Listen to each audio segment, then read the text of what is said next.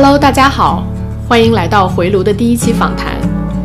今天我邀请到的嘉宾是三鱼。三鱼可以说是我职业生涯的恩人了。十二年前，我就是通过他的内部推荐进入了谷歌中国。当时我们素未谋面，我是通过我们共同的朋友转交了我的简历给到他。面试了四轮，大约花了一个半月的时间，进展相比我后来问的其他被录用的人来说是相当快了。我记得那时我在北京东三环一家美资的公关公司上班，最后收到谷歌在新加坡的 recruiter 打来的录用电话时，我怕自己太激动，拿着手机跑到了办公室外面的消防楼梯间里接听的。我那时真的太开心了，因为对于一个毕业工作才不到两年的人，能进入谷歌。觉得自己简直幸运的不可思议。记得入职那天正好是万圣节，北京 Office 的餐厅布置了很多万圣节的奇异装饰。三鱼带我在餐厅吃饭，跟我介绍他的同事们。当时我的职位是一个亚太区的团队，团队里就我一个人在中国大陆，没有任何的 team members 在身边，而且之后需要 base 调动去上海。我一度只靠三鱼来帮我搭建公司内的人脉。后来，二零一二年我搬去了上海，我和他的业务上也不太有交集。等再次听到他的消息，就是半年后他离职了。这些年来，我们相互就是朋友圈点赞的关系。我知道他一直在创业，而且还多次跨了不同的行业，起起伏伏。这次试探性的邀请他来我这个初创的播客节目，他欣然同意了。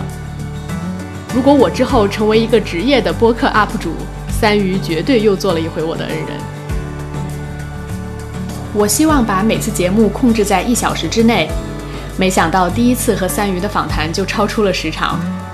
我会把这次访谈剪辑成上下两集播出，尽量自然地对应他的创业阶段。那么，我们就来进入他的十年创业旅程吧。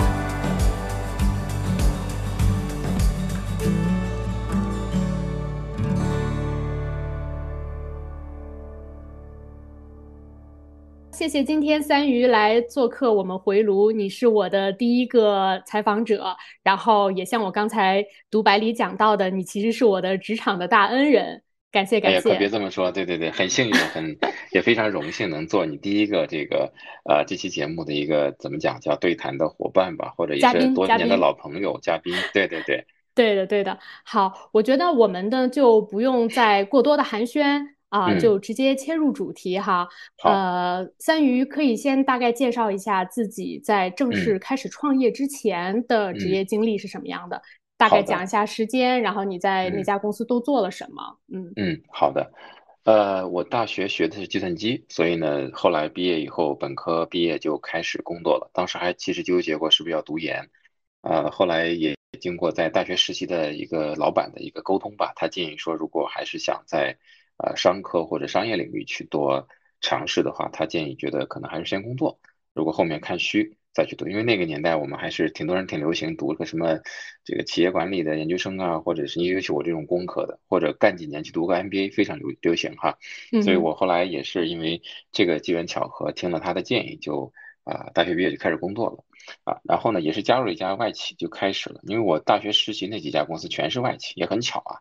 有这个欧洲的，有美国的，所以大学毕业加入了惠普 HP 中国，嗯啊，然后开始做这个大客户的销售，然后那那些年有有很这个流行的一个称呼叫管理培训生啊，我不知道。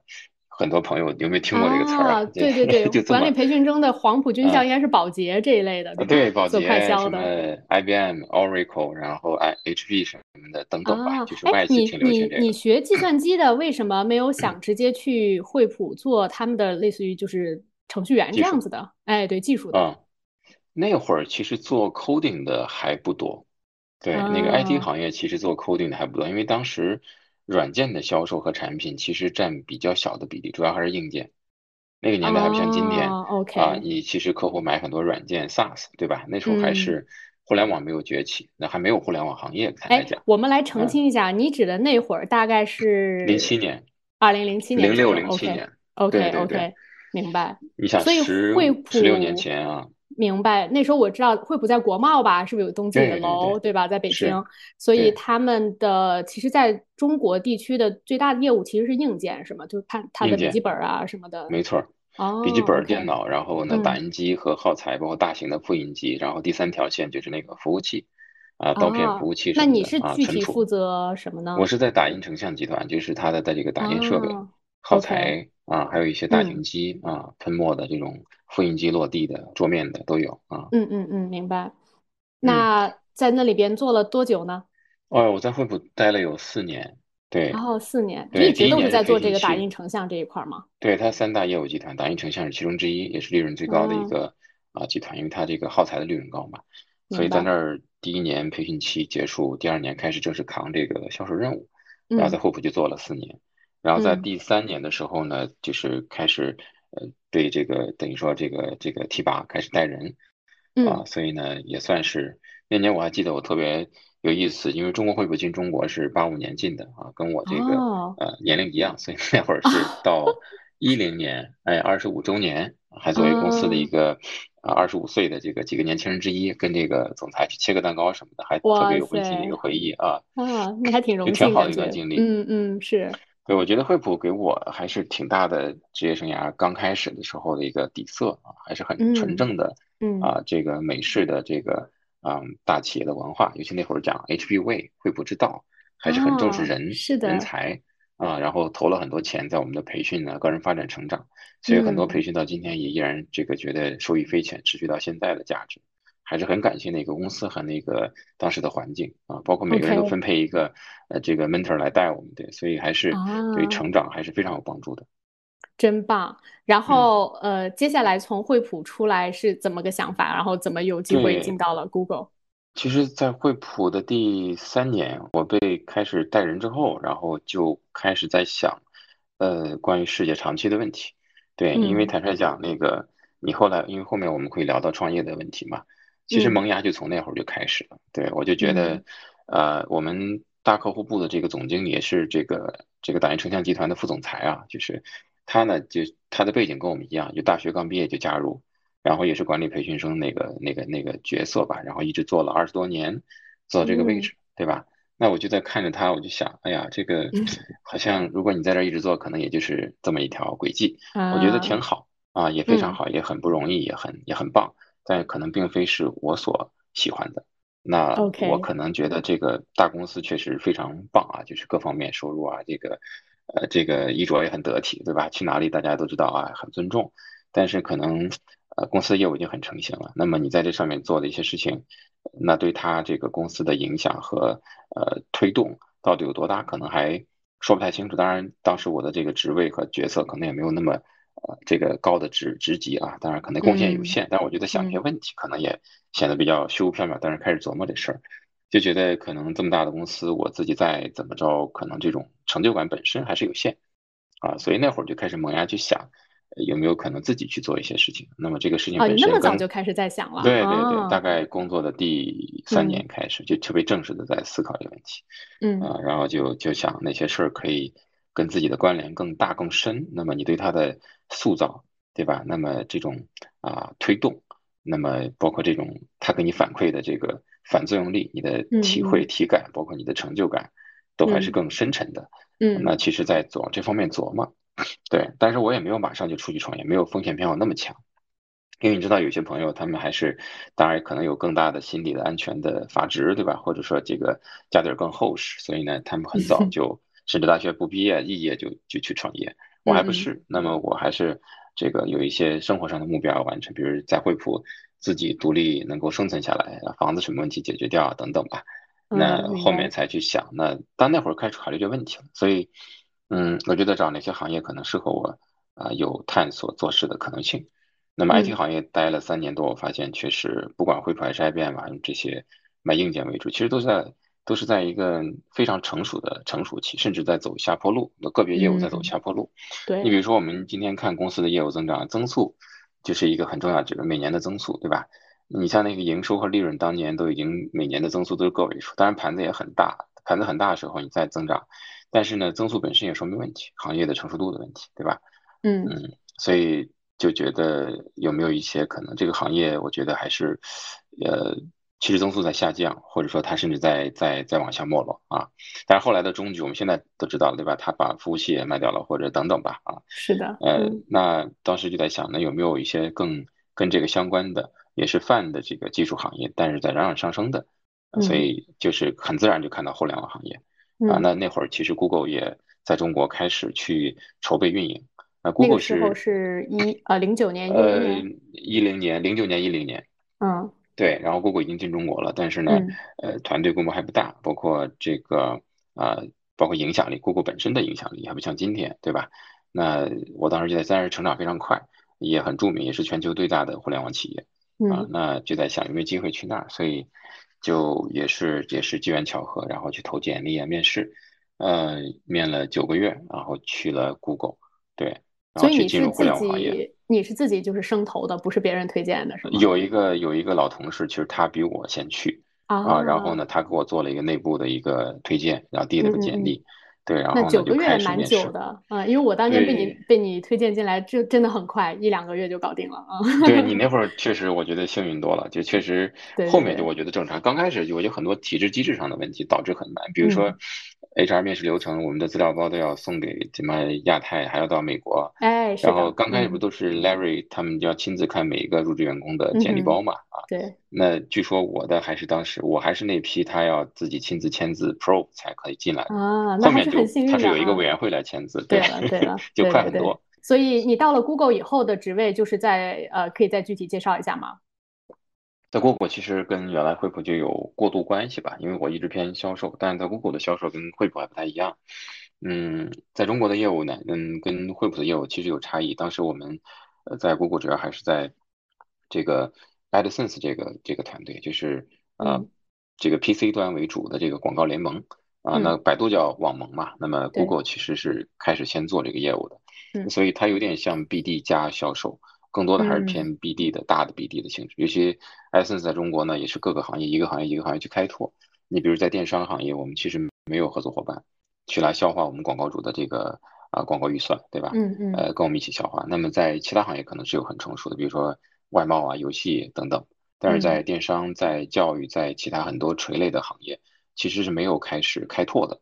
那所以我也是 可以去探索很多新的行业，比如说电商行业。呃，等等吧，去找当时的当当网还是不错的啊，嗯找他们谈呢，那跟我们一起，就是我们把广告者的广告放当当上去消耗啊，等等吧这些事情。然后后来也参与了 AdMob 在中国的一些事情，AdMob 就是移动端的这个 APP 的，对，那会儿也是刚进中国，就有那么四五个人做，然。后我们也一起参与看这些事儿。对，怎么搞也很兴奋啊！就是你看最初的智能手机还没怎么普及呢，对吧？那 iPhone 还是 iPhone 四 S，也就对对对，还是很高端的东西在国内。对，整个安卓什么都很差。刚出来不久。对，就是对吧？那会儿 App Store 这种东西，包括 Google 的那个应用商店 Android 这个，对，也都出来不久。就像今天的这个 OpenAI 的这个插件系统一样。就是就如如就就是就是跟昨天一样，就跟上上次那个那个那个 timing 是一样的啊。嗯嗯。所以其实设备还没怎么普及，但是大家那会儿都特别兴奋，每年给我发发这个礼物是发一台智能手机嘛，所以就开始去了解移动互联网，我觉得还是挺有意思的，也在看这个行业的特点。但我更多的思考还是跟我自己的关联，因为就更加强了。当时就是你早期的觉得要自己出来做事的这个信念，然后你从传统的 IT 跳到了互联网，然后实际上你是也在开拓一些新的边界，看自己可能更适合什么样的，对吧？如果自己出来做，嗯，对，因为跟我的履历还是要结合，就是学计算机、学工科，那么跟技术、跟啊 IT，然后又去了互联网，还是这条主线，那么再去找适合自己、跟自己更深关联的机会。当然也是因为在 Google 我就待了。那段时间之后，发现其实纯互联网行业的创业机会，比如说做一些软软件类的，那些年代的创业项目，你看很多都是工具类的，对吧？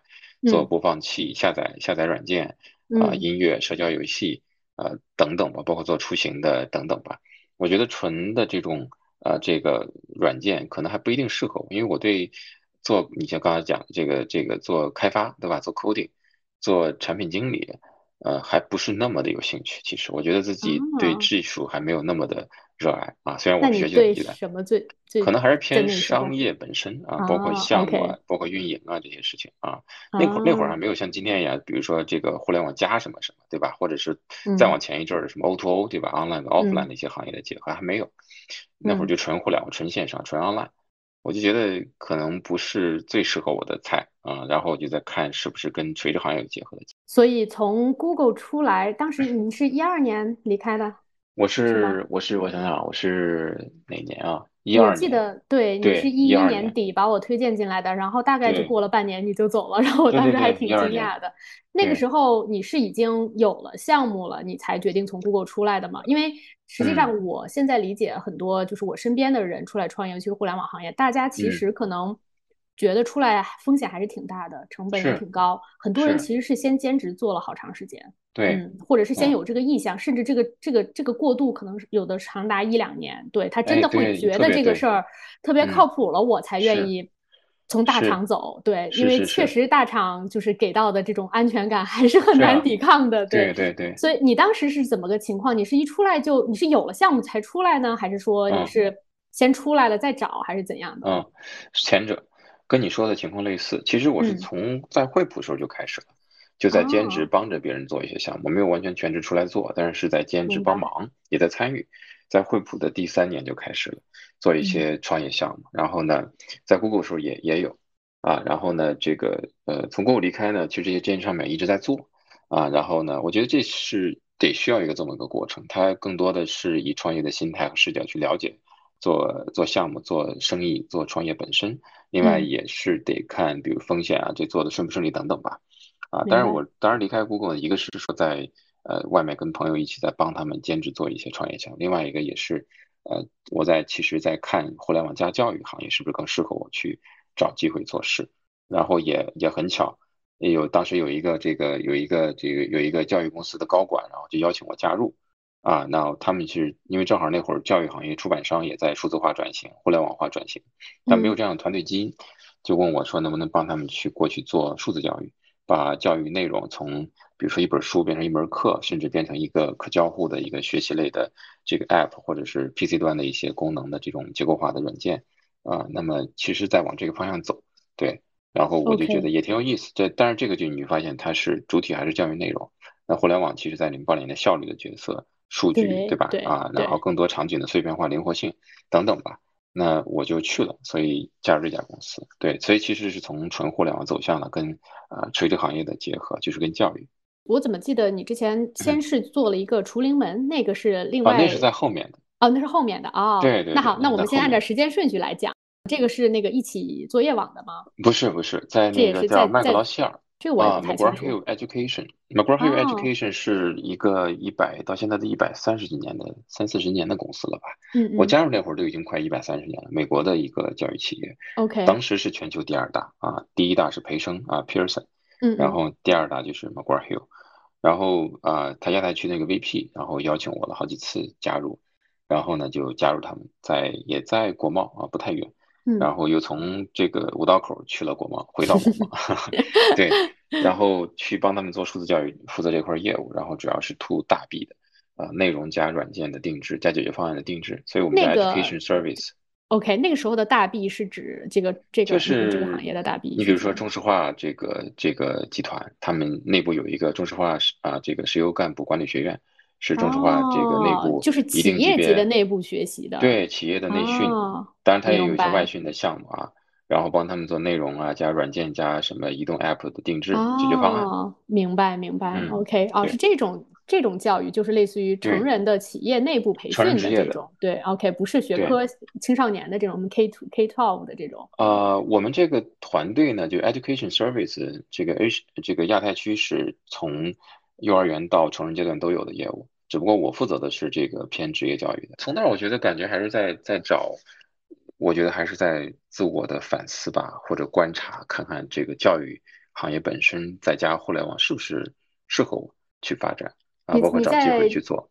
这个里面的，嗯，大概待了多久？就是中间你感觉遇到的最大的困难是什么？就是你像一些这所谓的大 B 的客户哈，感觉还有很多这种必须是成熟企业，他们有一定自己的培训系统的。那这些东西是你要完全去嗯自己去开拓呢，还是说呃多多少少你们整个这个集团，因为尤其像你讲的这些听起来还是国企，那他对用这种外资的学习软件的这种东西的那时候的。心态会怎么样？就是你遇到的困难会是这方面的吗？嗯，还是说其他什么方面的？呃，客户的获取 BD 方面还是有一些线索的，集团也有一些这个信息，但是自己要去去深挖或者再去挖一些新的客户也是需要，两方面都都有啊。但是我觉得获客本身倒不是最最困难，因为本身我在原来在惠普经受的训练就是 就是大 B 的这个这个获取和突破，对吧？那倒是这个事儿就大客户直销就是干这个的啊。嗯，那。嗯，很多的困难还是来自于项目的落地环节。对，那比如说从需求的采集到方案的制定，那这中间可能就会有很多的大家的理解差异啊，包括这个呃这个客户与我们之间的理解差异，以及呢我们内部，那么这个教研团队就是负责教学内容的开发，跟我代表的这个对互联网应该有的这个学习体验和这个产品形态的理解，包括我们的技术开发团队。因为当时 McGraw Hill 也是一个全球企业，它的产研团队是在伦敦，啊，是在新西兰，然后它的教研团队、教学内容团队是在澳大利亚。那这个我们就沟通成本还挺高，成本比较高，然后呢，大家的理解就背景差异也比较大，所以呢，其实项目的这个落地推进，那包括产品的迭代啊，那么这些方面还是有很多的效率上的问题。对，但是我觉得最终还是大家都还是想把这事做成吧。那那最终还是交付给客户一个比较满意的产品啊，然后当然你后期要要要负责继续的升级和维护。嗯，那这这段经历有满足你当时在惠普甚至在 Google 里对创业的，或者也不算创业吧，就进入一个稍微小一点的公司做比较呃能有影响力的这种项目的这种这种当当时的这样的期待吗？满足了这样的期待了吗？从惠普当时的想法是说，我找一个能够自己，呃，去直接驱动的，或者说创办的项目。只不过当时判断不太像在 IT 行业，或者 IT 行业的一些事儿，也有。其实，在惠普待到三年、四年的时候，也有一些朋友，呃，跟我商量，就是我们能不能一起做点事儿。其实可做的事还是还是有很多的，甚至是说赚钱可能都比较舒服。但可能也就因为可能赚钱太舒服了，我就总觉得有一种没有挑战担忧。呃，倒不是没有挑战，可能就像温水煮青蛙，煮煮久了可能就废了。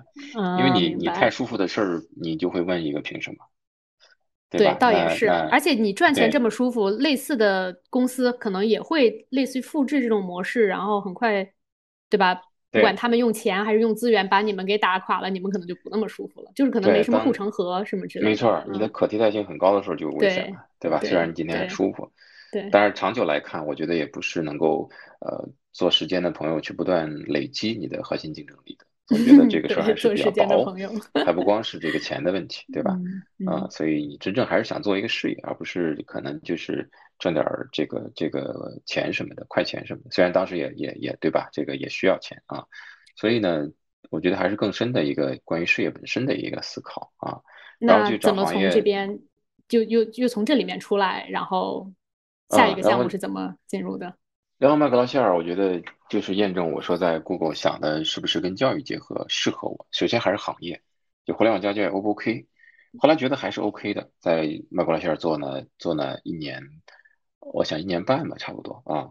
然后做了这些项目，包括跟教育真的几十年的这个经验的同事们去交流。我觉得教育内容、教育行业本身，如果加互联网，在这个领域去创业，去找事业机会。我自己内心还是觉得比较认可的，我觉得价值感、意义感也大，然后呢，这个商业空间也有啊，然后就其实离开的时候就在筹备自己一个小团队去做啊，互联网跟教育方面的这个项目了。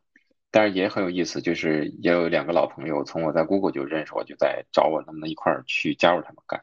他就是一家创业公司，在 Google 的时候，我在 Google 的时候，他们已经创办了有半年了吧，也刚开始。啊，然后呢，这个我就没没没没去加入他们，没答应。我觉得我没想清楚我能做什么，因为我对教育还一点积累都没有，对吧？虽然他们做的事儿，我觉得是我在探索的，也感兴趣，但是我觉得我不知道我能贡献什么。可能他们对我定位也有错，他们以为我是个产品经理啊，其实我不是。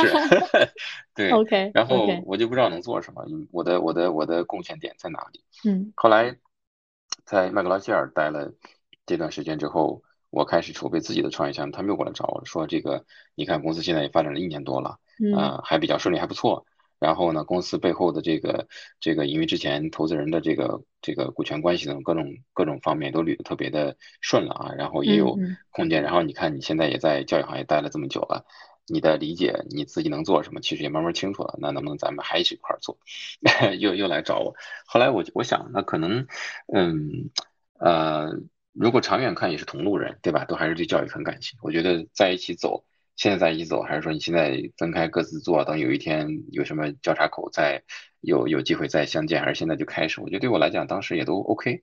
啊，然后再一个，就从创业的风险来讲，你自己完全挑头来干，跟说加入他们风险也不一样。我当时的这个呃这个风险偏好，包括对我自己个人这个方面的评估，我觉得也不失为一个选择，所以呢就接受了他们的要求，就加入了，就是一起作业网啊。然后呢，当时他们应该是刚 A 轮，就顺为刚投进来，然后我们开始，当时就。五六十个人还是六十多个人，大概这个这个规模啊。那你进到这个一起作业网里面，具体是负责什么呢？还是这种图大币的销售吗？还是？呃，对我想想啊，那会儿业务还很简单。一起作业网最开始主业呢，就是对中小学，尤其对小学的这个英语学科的一个免费的做作业的和老师批改作业的一个软件啊，也可以说是一个平台。OK 啊，它给学校的这个老师推荐老师去用这个 APP 来布置这个英语作业。然后呢，孩子在上面做作业，然后老师在批改，啊，那这是一个啊免费的公益的一个工具啊。那么主要是以这个任务为主。我我我去呢，其实主要是负责商业化，是作为最早的四个合伙人之一啊加入。然后呢，有你看有两个联创，还有一个技术的负责人，还有就是我。那我还是在商业化这块儿啊。嗯嗯嗯，明白。那等于说，那你需要去，因为我通过你刚才描述，我觉得它应该是卖给学校的。啊，对，它不是，它是它是给学校免费用，它不是卖，给学校免费用。那 是这些学校的资源是需要你去谈吗？还是专门有 BD 的人？呃，那属于流量获取这方面，那就是有线下的这个团队去获取学校啊。那我呢，还不是这条线，我还是说这个我们有这么多流量，有这么多这个做作业的学生，每天的日活月活，那公司有收入。OK，哎，变现的问题，那所以收入这方面是我主要负责的。那学校是呃公立学校、私立学校、国际学校公立学校，主要是公立学校。主要是公立学校啊。OK，这个在因为我不太清楚啊，教育方面，尤其是你们是面向公立学校的话，需要有什么资质和认证吗？就是公立学校来用你们的这个东西，因为我个人认知是，当年还不需要。国内的公立学校要用什么东西，应该都是教委后来需要了。对，是要去去批准的，类似。对对对，一三年一一三年下半年，一四年、一五年都还好啊，那是到后来才是逐渐的去就严了。不，别说现在了啊，当年其实还是没有像现在这个情况。对，嗯嗯，还是在互联网教育比较早期的时候。OK，那等于说是学校来免费用，老师和学生也是在上面免费用，那确实是。就是怎么商业化？要我在烧钱嘛？对，我也在想问你怎么商业化。对，所以商业化就是那就找这个家长和学生有没有其他的需求？那其实还是有课外辅导的需求。所以我在公司内部孵化一个项目叫淘名师网，就是在网上淘老师嘛。啊，所以跟一起作业点 com 是两个并行的两个业务。一起作业网主要还是流量，那么淘名师网是变现。那么底层共通的部分是这个呃这个呃这个家长和学生嘛。对，所以淘名师就是一个应该是国内。我不知道算不算最早，应该至少也是第一批做在线直播一对一的平台啊。那么就跟今天你知道的这个这个像什么这个呃，你像 WebKit 也是在线一对一直播，只不过它只教英语，对吧？嗯嗯。你像那个后来你像这个学而思作业帮啊，这就是全科的，语数外都有，然后也有大班课，他们是以大班课为主，我们是当时一对一。那很早，那是在一三年，一三年的下半年啊，那那会儿。从北京做到全国了吗？还是说其实没有没有没有那么大规模，从北京开始的。当时那个业务的业务量不大啊，那呃很多其实发展不是很顺利，有很多原因。那第一个原因呢，就是这个这个这个顾客的心智啊，就家长的心智还不太像今天这样接受在网上给孩子报课啊，因为这个那代的家长，你想一三年就相当于十年前的那个家长，他们的孩子上小学的，对他还不像八零后。对吧？他对在网上上课这个事儿，直播上课就还是有点抵触哈，抵触的。那嗯这是一个客户心智的问题，就购买心智的成熟度，这是最要命的。第二个来讲呢，是基础设施带宽广速。那个年代网速还不像今啊，天，就老，卡，你知道嗯吗？比如说在上课，呃，可能七八秒、十来秒就听不见声音，卡住了，不动了。所以家长老觉得嗯。你在骗钱，你知道吗？就是 就是而且包括可能 iPad 这种这种 Pad 的流行度可能也没有也不是没有没很高，有没。有 Pad 啊，只哦有哦 PC。哦，就是 PC 哦，对对对，对，哎呀，你看你嗯看我这种，啊，行，我对，我都我都忘了十年前大概什么样，我好像感觉十年嗯。前隐隐约约应该也有 Pad，但可能那时候有也会很贵，嗯，那会儿对对，小米刚出第一第一第一代 Pad，嗯所以当时嗯雷军这个出米 Pad 要打差异化，还在还在说这里边装什么内容，装一级作业网的 APP 还探讨一下，然后我们有一阵儿还老跟他汇报，然后后来因为做的可能他觉得做的不够好，就以米 Pad 第一代出的时候就没装啊，嗯，对，所以那，会儿是你看小米刚出，iPad 是有了啊，但是很多家长其实，是没有用来嗯，学习的，对？对对，是的，啊，是的。对。对，我觉得可能多重因素，可能你们是挺早，但是很多东西商业化，包括硬件什么，可能都不是很 ready 啊。对你比如客户的购买心智在网上上课这件事情是吧？直播上课。第二呢，这个带宽，呃，这个上课设备这些基础设施啊。那么嗯第三来讲，这个运营的很多呃这个机制，包括从业者本身、老师他的这个接受度和心智，包括熟练度。那嗯包括第四来讲，你说一些这个适合在线教学环境下的这些教学内容和产品的这对个设计，主要是内容层面和教学法的设计，也都在嗯探索，特别早期。所以当时我觉得整体归归纳来讲。那么在线上做直播课培训，尤其对 K 十二群体来讲，可能这个 timing 还没到啊。这也是嗯后来创业嗯，多年我才明白，timing 其实最后决定一个项目成败，我觉得占一半以挺上挺重要的，而。且这个嗯，timing 很多时候不是你能把控的，就是你要是对吧？这是大环境的嗯，东西，对对对对对，你真踩到踩到了点儿，就真的挺好的。你要就是太嗯。早或者太晚进来都不太行。嗯，对你只能调整自己的步伐去踏那个节拍，你不可能去影响节拍本身。是的，是的，，exactly。就啊，像现在啊嗯，，AI 很火，然后大家对一窝蜂可能又都去做，但是真的，又不知道是个什么情况。对对。是的，嗯，嗯，有意思，有意思。对，哎，所以但我个人其实觉得，呃，你们这个陶名师，如果是就是在线可以约这些很有名的老师，尤其是在北京的这种名嗯，师，那对于外地教育资源比较贫乏的地方，对，其实是一个非常好的弥补这个教育教育差距的这个缺口的事儿。其实当时，我不知道你们有没有想想去开拓外地的这个嗯，生意，让。他们有机会可以听到北京老师的讲课。对，对，其实当时我们有业务量的都不是北京城六区，主要是郊区和外地。啊从供需的刚性程度要足够刚，才能抵消这种吭吭哧哧的这种这种体验的这种，对吧？甚至觉得你骗子的这种心理阴影啊，这得供需嗯关系之间得嗯刚性到一定程度。你比如举例子，这个顺义的啊，这个这个这个平谷的啊，平谷区或者是是门头沟，对吧？呃，大兴丰台区的。那那些地区的这个孩子们，他不像城六区的东西城海淀的有那么好的老师，对吧？他也，想去找更好老师辅导，所以你特别卡八秒钟听不见声音，他也他也上，要不然他交通成本会更高，或者他都找不着。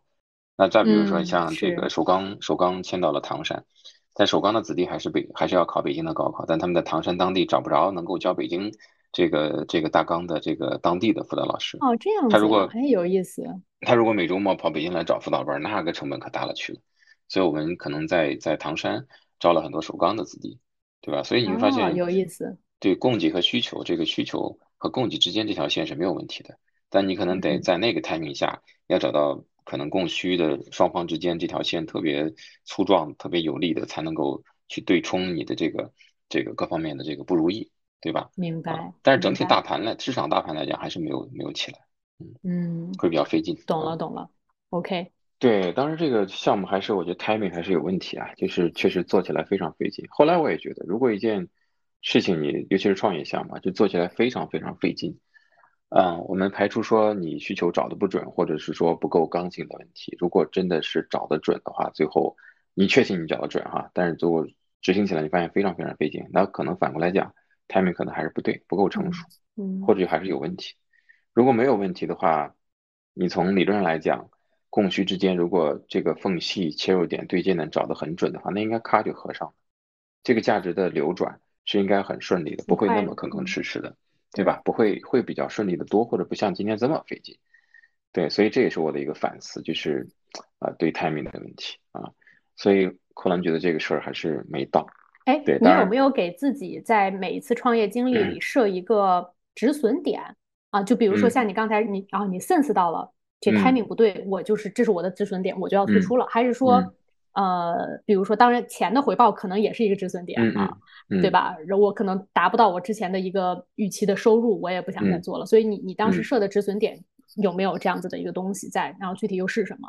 止损点主要还是偏事情，而不是钱。对钱当然也有，但是没有说像我要到多少才可以，我就不或者没到多少我就要退，没有一个具体的数字的没有那么对那个或者那个事儿一直在比对里面都不太重要，被我放到次要位置。主要还是在事情，就觉得这个事儿还有没有的继续干的干头，嗯，这个是不是还有空间？是不是还还还值得做？啊，是不是还应该在这上面花时间精力？其实背后我最 value 的还是我的时间精力，是不是在正确的事情上？这个事情本身是否是正确的事？然后因为本身这个事情不正确，它其实随之带来的钱也不会多，也不会多，但反而你的你的你的损失。你的消耗会很大，就是你啊，对投入的沉没成本，对，对对对，我觉得这部分的 value 可能更大。明白，嗯。然后呢，就觉得可能还是不对，对。然后一起作业点 com 那个呃业务呢，我就觉得自己坦率讲没有那么有兴趣啊，因为它还是啊偏这个流量啊，偏这个一个免费，它对变现其实还是比较费劲的啊，所以所以也是因为这个原因，后来我就。跟那个兄弟俩就就离开，但我们私交都非常好啊，这也是后面为什么就我没有再继续在教育行业做。其实当时出来的时候也有好多投资人找我说，哎，投你，然后你就继续在教育行业做吧。当然那年那年代已经开始有很多新的机会，比如说拍照答题软件啊，当时就有就有投资人说这个投你钱，你做这个事儿吧。然后呢，当然我出来的时候，因为这个合伙人嘛，所以董事会其实对我还是有还是有这个敬业的限制的，对公司对我有竞业的限制，所以。那我觉得还是还是遵守比较好啊，然后本来我们私交也都很好，所以就就没在教育行业做，这是为什么去找别的行业啊？如果可以的话，当然我也愿意，因为你毕竟做了一两年了，或者加上麦克劳希尔，其实都已经三年了，对吧？嗯啊，还是还是比较好的，当然还是在教育行业，当然也是因为这个，就我觉得也也也 OK，我再看看别的行业也行去做，当时可能也没有像今天这样觉得。切换行业可能成本那么大，现在越来越觉得，如果切换行业，其实成本是非常高的啊。当时可能还没有像今天这么深的体会。然后呢，就就去找别的，因为我们家原来有家人是这个厨师啊，然后包括我们家自己原来也开过餐厅，开过一段时间。哦，真的？对对对对对，所以对餐饮对餐饮还是有点有点熟悉，对，嗯，所以就想那这方面从自己熟悉的领域看看有没有机会做。所以这么着，然后那些年也 O to O 特别火，就是开复老师提的。O to O 的概念，对吧？嗯。那陶明师其实也是 O to O。那所以其实对模式我也比较熟悉，因为我们把线线下的老师搬到了线上，在线上匹配需求，然后线上履约教学，对吧？交易。啊，那其实也是个 O two。然后我就想模式我是熟悉的，那可能啊换一个行业，那有没有一些需求，那可以用这种模式的。所以就是这个厨师上门服务。啊，就是那个那那那几年，在美国也有一些公司做的还不错的，但是跟中国还不太一样。嗯，也是做了很多调研、启发，然后等等吧。然后这是厨林门这个项目，就是厨师上门。对，厨林门这个这个名字还是徐老师给我起的，就是就这个这个真格基金的徐小明老师啊，徐小他投的我，对他投的我天使。然后这个品牌名还是他，他还是挺大家对这个项目可能挺感兴趣的，就是也是。亲自起了，我们起了好多名字，我觉得他这个名字还是很传神，也很对对，也很有水平啊。对，包括厨林门点 com 这个域名啊，我觉得他还是亲自帮我们注册，所以哇，拿了他的天使。我觉得你能在自己单独出来创业，就能跟呃徐小平老师直接有交道，然后包括他给你起品牌的名字啊，这些这些第一手的这种指导，我觉得真的非常非常难得。嗯。啊，也也是机缘巧合吧，反正可能你是参加了真格基金的创业什么比赛吗？还是怎么？呃，也没有，因为当年他们真格也刚创办不久，嗯啊，然后呢，其实他也很活跃，做很多活动，包括徐老师、王老师的影响力也很大，就啊，早年新东方的粉丝很多，对，所以他们其实做很多这样的活动，呃，我也参加了一些这样的活动，但是主要还是去听去学习。嗯，然后跟徐老师本身，王老师也都认识，因为我在一期作业网是合伙人嘛，所以呢，这个一期作业网是真格基金也是投的早期项目，然后王老师也是董事长，那其实徐老师、王老师都知道我，然后呢，这个而且陶明师项目也定期要跟王强老师，他是董事长，要跟他做汇报，嗯，所以呢，其实也都也都也都知道，也都认识，所以后来我出来这个创业做这个事儿，当然，然后跟他们去讲这个问题，他们觉得哎也也也有意思，然后呢也很支持，所以就觉得还是有有机会。当然可能也也看中我是不是有其他的可能性啊？这个这个 Google 啊，工程师啊什么，其实我也不是做工程师的，对吧？嗯 嗯。对我这手头还有一篇就是当时的微信文章的报道哈，题目叫做“一位 Google 系大牛召集了全世界最棒的厨子们，宣布买家的时代到来了，厨灵门”。哇塞，我觉得特别霸气哈。这个 这个这个，当然这个这个媒体的这个朋友们，可能我觉得人家的这个这个标题水平还是很高的。啊，对对对对对。但是无论如何也也人家也没有说人每句话说这个每个用词还是正确的吧？你确实是 Google 出来的对吧？也是一个大牛了。对，所以其实这个方向，我觉得其实你可以跟我们主要聊一聊。我觉得想分享的大概是，第一，你刚刚讲的是跨行业，就算你家族里有人做过类似的事情，但是你对整个这个餐饮行业，包括他怎么去个 O to O 这个方法，实际上可能还是比较陌生的，对吧？对对，所以我想知道你是怎么去突破这一点，然后能把它做起来的，包括嗯，而且我个人可能还有一点想问的就是。这个东西不像是写作业或者干嘛的，这个东西食品安全其实是一个很重要的事儿，对吧？你从食物的采购新鲜，然后你上门去给人家做东西，对吧？然后而而且这涉及到你上的上门的那个客户，就还挺 in person 的这种交流，这些东西其实。呃，在每一个终端的厨师，你是怎么去把控和培训呀？就是你怎么能保证你这个产品？嗯，如果厨林门它这个本身上上门做菜是一个产品的话，你这个产品的标准化流程是怎样的？对，就怎么把控的？对对，讲讲其实这个对我来讲也是一个全新的领域，因为看家人做餐饮跟自己真正去做还是两码事，两回事儿，真的是两码事。这个确实，这个也是也是后面才有的反思。对，呃，其实低估了它的难度，或者无知者无畏居多啊。嗯嗯嗯。然后开始去做，嗯，首先这个当时的这个客群定位还是偏中高端人群，就是上门服务嘛，能够请得起厨师去家里做饭的，对吧？那当然，这个市场里面有一些其他竞品是做呃比较低的客单价，比如人均大概八十块钱左右。那我们是做偏中高端，就人均三百块钱以上啊。那么因为还有超高端，就是人均大概的五六百以上的一家公司。那市场上大概就这三个三个档次的这个服务啊。那其实你发现切的人群也是三三种人群啊。那所以对客户群体我们其实是不够熟悉的啊。那对这个市场呢，也是纯新的市场，其实是没有。啊，很多信息可以让你来判断这个市场的规模到底怎么样，增速怎么样。嗯，那这个客户背后的痛点其实也是在边摸索边做边学习。嗯啊，然后呢，产品的标准化打磨是非常费劲的，因为它涉及到你上门进家进一个啊私人的很私密的一个家庭。那而且这个东西的服务很重，比如说你有食材、有餐具、有厨师、有服务员，而且在这个。呃，人均的客单价上，其实有些客户他很懂酒，要需要侍酒师，我们侍酒师也配。那所以其实是其实非常，就是你家只要有一个灶能打着火，哪怕是那比如说没有天然气是电炉子也是可以的。所以我们是连餐具、食材、刀叉、杯盘带服厨师、服务员带侍酒师全部啊，全部你的花的钱里面这些东西都有，全包是 吗？全包了，对。所以你家是一个，比如刚买了新房子，只能打着火，这事儿也能办。啊，哇塞，所以太厉害了，包括在会所啊都是可以的。嗯，所以这个产品的标准化打磨花了非常多的心血。最后是说两个，比如如果是一个十人餐，那么两个箱子，那么就可以把所有的物料包一万，然后就就放到这个箱子里面。然后当年还有闪送刚出来创业啊，也也也是特别小，但是是一个新的服务，因为它快，它不用等红灯。对吧？所以用了闪送，它履约成本其实配送成本也会比较高。那比如盘子要碎了怎么办？所以很复杂。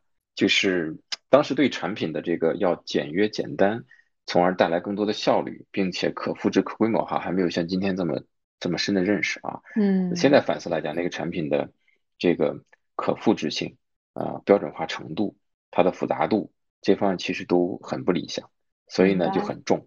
那中间的成本就很高，那最后当然你的运营效率的问题，你的毛利率的问题都是都是都是问题。但这是特别新，还有很多人选尝鲜，包括一些媒体特别喜欢采访，因为这是媒体偏好，对吧？就是你这个新东西，博眼球的，然后大家愿意报道啊。对，因为我看好像呃这篇文章里也提到了，你当时还请的有所谓的国宴的厨师是吗？有啊，就是当时找供给端找老找这个厨师还是很费劲的啊。对，就是呃你想把这个产品包装成一个。中高端，就是适合你这个 target audience 消费的产品，那确实你所提供的这一系列服务，从人到材料。都要是能满足这些人的要求的，所以我我倒是觉得像你说的，但是关键就是我不知道你们会不会看一个复复购率这一件事儿，嗯，就是我。用了你们这一次，我下次还会再用吗？就是你们就这个上面这个复购率高吗？或者说复购率不理想，不理想是吧？对，不理想，因为很多人可能真的就是尝个鲜，完了觉得好像也就那么回事儿，而且还挺贵或者什么的，就觉得可能就算了啊。换句话讲，复购率比较稳定、复购率不错的人群太少了。明白。然后，如果人群再扩大，复购率就低了，啊，所以客观来讲是这么个情况。所以呢，就是当时营销端我们打的国宴到家嘛，因为你这个价位，包括如果再低端，比如在客单价再低一点，其实赚不了钱的，是赔的。啊，如果你保证一个正常的商业是有合理的毛利率的话，那人均的价位就在在那个程度。啊，所以那你们包括嗯，做完饭在客客人在用餐的时候，你这些厨师和服务员就还在在那等吗？他最后要把东西收完了，一起带走是吗？呃，这个对，基本上是要快到最后的啊。然后最后比如说厨师可能先走，因为他做完饭其实没什么事儿了，对吧？嗯嗯嗯。那开餐介绍一下，然后呢，在这个使用的过程中，那其实服务员一个人就可以了。摄影师其实有时候也很多客户是不需要的。超高端才需要，比如薛老师家，他每次就用我们的服务，他是需要侍酒师的。哎，那你有没有专门去想想，再打通一些 B 端的，就是嗯，就比如说公司团建呀，或者是有一些什么 special occasion，然后你们去做这种 catering 的 service，可能会比 to C 更更好把控一些，包括流程可能更容易标准化一些，而且他们的需求可能会更稳定一些。是的，你说的对。其实最后到今天我们来看，现在市场上还有。呃，几家公司，其中一家做的还比较大的，最后活下来的，而且能够持续还做出健康的毛利和增长的，就是团餐啊，企业餐、团餐，对。但它也是用这个互联网 O2O O 的模式吗？还在这样做吗？它也是这样的，对。因为但是现在今天这个今天这个时代已经没有人去讲 O2O O 了，就是你在线上下单，然后他上门给你预约，对，已经非常熟悉了啊。那么他做团餐，对，确实还是能够把一次性的运营成本。用尽可能多的这个吃饭的人数去均摊啊，包括客单价人均其实可以加，但是总总总的这一次性的这个订单的价格其实是不低的啊，然后 带来更高的效率吧啊，团餐，那美国其实也叫 catering 这个 service 对吧？它其实也是对是的，也是也是像影棚啊，这个制片的这个电影的拍摄场地啊，或者一些公司啊啊一些团餐团建啊，是的，还有包括。对，就包括有些什么呃小朋友过生日，想请人来家里做一点东西，小孩喜欢的，包括甜点啊什么，他们都会请这种外外面的 catering 的。然后这些 catering 呢，可能就会时时不时的跟一些办 party 的、办 event 的一起合作。对，来有他们办办户外的 party，什么户外的婚礼，我也可以给你提供这 catering。其实还是蛮多样化的。我不知道你们当初如果觉得你刚才的那个商业模式走不通，有没有想过往这个方向所谓的叫什么 pivot？就是，就慢慢的往这个方向转，然后这 些流行 pivot，对，就是 pivot 到这个方向里来，就是可能之前的那个就不再投入那么多了。如果有一单还是做一单，但是慢慢慢慢往这个方向走，呃，有没有这么想呢？然后如果没有这么做的话，就是你就是把之前那个事儿就完全关掉了，是吗？还是？其实有这有有在有在尝试各种转型 pivot，对吧？然后呃有在向 B 端在尝试，然后有做。这个更多的场景化的，比如儿童生日啊什么的，嗯嗯，或者跟这样的一些机构啊合作，那么其实在尝试，后来做做发现呢，其实做到团餐这个里面呢，还不是我们最擅长的。团餐里面，当时我们有一个也是真格的兄弟公司啊，现在依然做的很好，叫美餐网，他们其实做的还是很棒的。哦，那么那样的一个运营模型跟能力结构，还不是我们擅长的，确实，或者说那个事儿本身。呃，跟我们最早想做的事情已经很不一样了，会走到另外一个一个一个领域里面。对我们尝试完，觉得除非团队再造啊，基因再造，否则的话，其实我们这个团队的基因其实跟那个事情不是很匹配。对你没有必要请一个什么国宴的厨师来做这种事儿，对吧？对我们，我们当然厨师团队很多都是合作制嘛，但是我们的团队基因，我们是合伙人层面啊，就是你的这个你你基于最初的那个事情的终局构建的。团队基因其实是不适合做团餐这个事儿，也很费劲啊。那么，呃，而且那个事儿本身可能也也没有让我们特别兴奋，对吧？还有一考虑到你自己是不是特别的会有状态的一个一个一个方面，对。所以我们也在转。后来那几年又开始有外卖平台起来了，就是像呃，这个百度外卖、饿了么、美团外卖开始打仗，嗯嗯对吧？嗯平台之间有嗯神仙打架打架的那个阶段，我们也在考虑转型。那呃，可以用这些这个这个我们的这种大牛的厨师的手艺做成高品质的外卖啊。对那么对对白领群体，对吧？那这个事儿其实是第二次，就第一次转型。我们推了一个新品牌叫合众国，就是合资中的众多国家啊，那就是因为我们的厨师团队其实来自于这个很多是驻华使馆的，有三条线，第一条线是各哦驻华使馆的厨师长，啊，第二条线是这个五星酒店的厨师长，都还是在嗯不是行政总厨那种，一般都不太自己去上火做了。嗯，我们是亲自还，上火做的厨师，这个主厨厨师长。第三条线是国家部委的厨师长，所以这三三条线的厨师都还是水平很高，平均厨龄在十五年以上。那嗯么这个他们的手艺还是很精到的，对吧？很高超的，嗯但是能能做来做可能产品上的一些迭代，那么做成这个盒饭啊、嗯外卖嗯，但是高品质的，也打差异化的。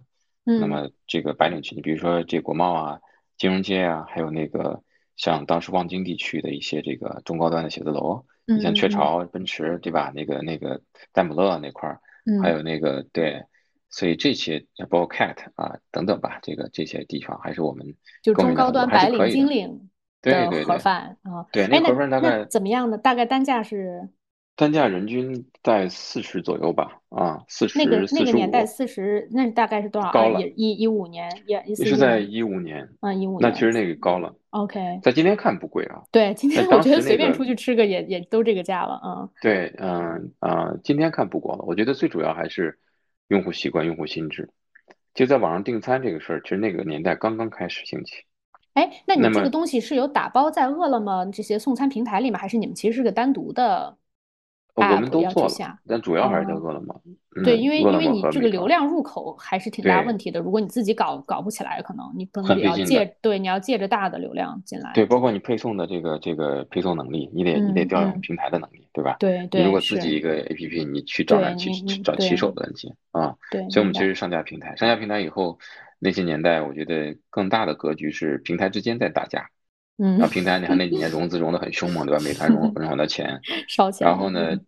呃，互相再去打，然后弹药越来越少的情况下，这个补贴就越来然后补贴的这个成本就越来越转嫁到商家身上。你比如说最，早你说你点份儿卖十块钱配送费，完了其实这十块钱都是美团出的，后来美团嗯出五块，然后五块让商家出，后来美团出到三块，七块都让商家出，嗯我们就补不嗯动了，你知道吗？嗯嗯，我们也是没有融那么多钱，对吧？明白。就你其实是这个商家，对吧？嗯，对，后来我们第二轮融了中粮的钱啊，就是中粮集团投了我们第二轮，然后哦，也当然没有那么多，你不像人家都是拿大量的钱，对吧？所以其实一嗯，直在补，去买这个排名，买这个露出，要不然你没。有流量，没有排名，也对，全。部要自己采买，嗯，对，后来就很费劲啊。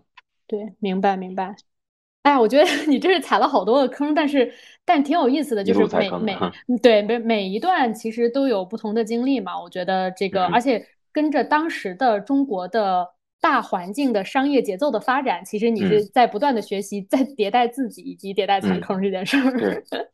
我觉得我现在反思厨联盟这个项目，更多的还是我自己的问题啊，就是嗯，对于这？个呃，对于商业机会的判断，嗯，判断嗯。力还是不够，当时啊，对于这个事儿到底。想当时 all in 来做这件事情是一个不太好的判断吗？还是怎么呃，就是这个商业机会，机会有没有那么大，有没有这个机会？啊，然后这个机会到底需求的刚性程度、市场规模、增速，嗯对这个事情本身的判断力，就是前端你，可能调研的不够深入之类的，或者过于乐观啊就过于乐观，或者也不够深入，或者。等等吧。